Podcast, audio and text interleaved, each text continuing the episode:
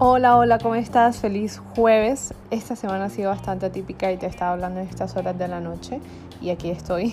Lo importante es brindarte la información, que la puedas escuchar, que la puedas recibir y ya yo creo que la otra semana volvemos a nuestro habitual de día, que me parece que funciona mejor.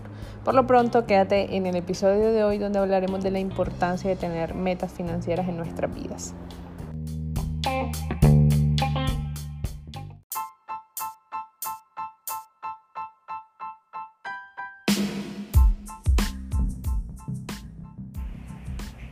Dinero sin educación financiera es dinero que se pierde pronto.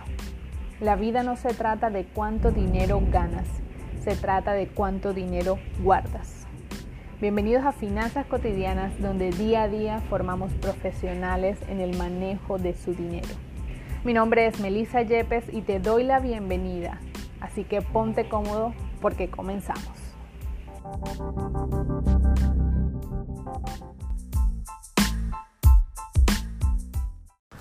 Y una meta yo la definiría como el punto donde debes fijar tu mirada para llegar. Si hablamos de metas financieras, puede ser esa cantidad exacta o ese logro exacto que deseas alcanzar para tener unas finanzas más saludables. Puede ser ahorrar el 10% de tu salario, puede ser saldar X deudas de las que tengas, puede ser separar un porcentaje de tu dinero para invertir. Cualquier tipo de decisión que quieras darle a tus finanzas. La importancia de una meta es que debe ser clara, debe ser específica, debe ser objetiva y debe ser un tiempo límite alcanzable. Es decir, si quieres alcanzar o formar tu fondo de emergencia, entonces deberías decir que tu meta es tener un fondo de emergencia de X cantidad de dinero en tanto tiempo, en un año, seis meses, tres meses. Yo te recomendaría que no pasara del año y eso te va a ayudar a enfocarte. Luego mm, de, tener estipulada esta meta, okay, lo importante es hacer como mini steps, eh, mini pasos para lograr llegar a esta meta. Eso nos va a permitir identificar y llevar una metodología clara para trabajar. En mi caso, por ejemplo, eh, si te soy honesta, este mes era como completar o continuar con mi fondo de emergencia que lo había utilizado a inicios de este año. Y la idea, pues, eh, este mes estaba muy enfocada en estos últimos meses del 2021 en reponer este fondo de emergencia. Sucedió que, mm, pues ya yo preparo mi presupuesto como desde mitad del mes anterior y ya lo tenía listo a mitad de agosto.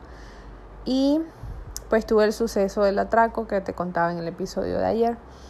Eso me sucedió el día de eh, los días cercanos a que me hacen mi pago, entonces fue como bastante desequilibrante en mi sentido, yo estaba muy triste porque eso me iba a sacar de mis metas, porque pues el dinero que había tenido que usar para comprar celular nuevo, para recuperar documentos, para hacer todas las diligencias, implicaba que mi presupuesto de ese mes claramente no estaba ni cercano a cumplirse.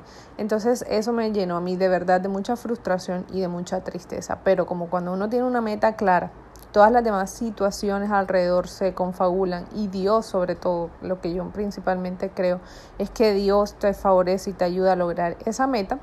Pues pasó que gracias a Dios pude poner reclamaciones en mis seguros de la tarjeta de crédito que me paga por el, eh, el robo que me dieron, me hicieron a documentos, a llaves y bolsos y también el seguro que yo tenía con el celular, que si bien no tenía una póliza súper buena para el celular porque solamente me cubría el 60% del valor del celular, me sirvió ese dinero para completar los gastos que tenía para pues por todo el tema del celular que compré y demás. Entonces, con el dinero que me repusieron, yo pude cubrir lo que me gasté comprando celular y sacando documentos nuevos, que es pues como lo primordial que tenía que hacer. Entonces, en ese sentido, es el mejor ejemplo que puede haber. ¿Qué quiere decir? Que el dinero que yo utilicé lo había sacado de mi fondo de emergencia o mi fondo de tranquilidad, como a mí me gusta llamarle, fue exactamente el dinero que, bueno, fue incluso el seguro me pagó un poco más de ese dinero que utilicé, por lo cual lo puedo volver a meter en mi fondo de emergencia Y en este sentido no tengo ningún tipo de preocupación porque mi meta sigue intacta de completar mi fondo de emergencia o más bien restablecerlo después de haberlo utilizado a comienzos de este año. Entonces ahí está la clave y cuando tenemos una meta todos los resultados se dan. Así que yo te invito hoy en esta noche a que te pongas una sola meta que quieras cumplir de aquí a diciembre a este, de este año 2021. Una sola meta financiera, que te enfoques en ella, hagas un plan, coloques los pasos pequeños que debes dar y comiences a trabajar y verás a ver cómo Dios y la vida se confabulan para que tú alcances esta meta.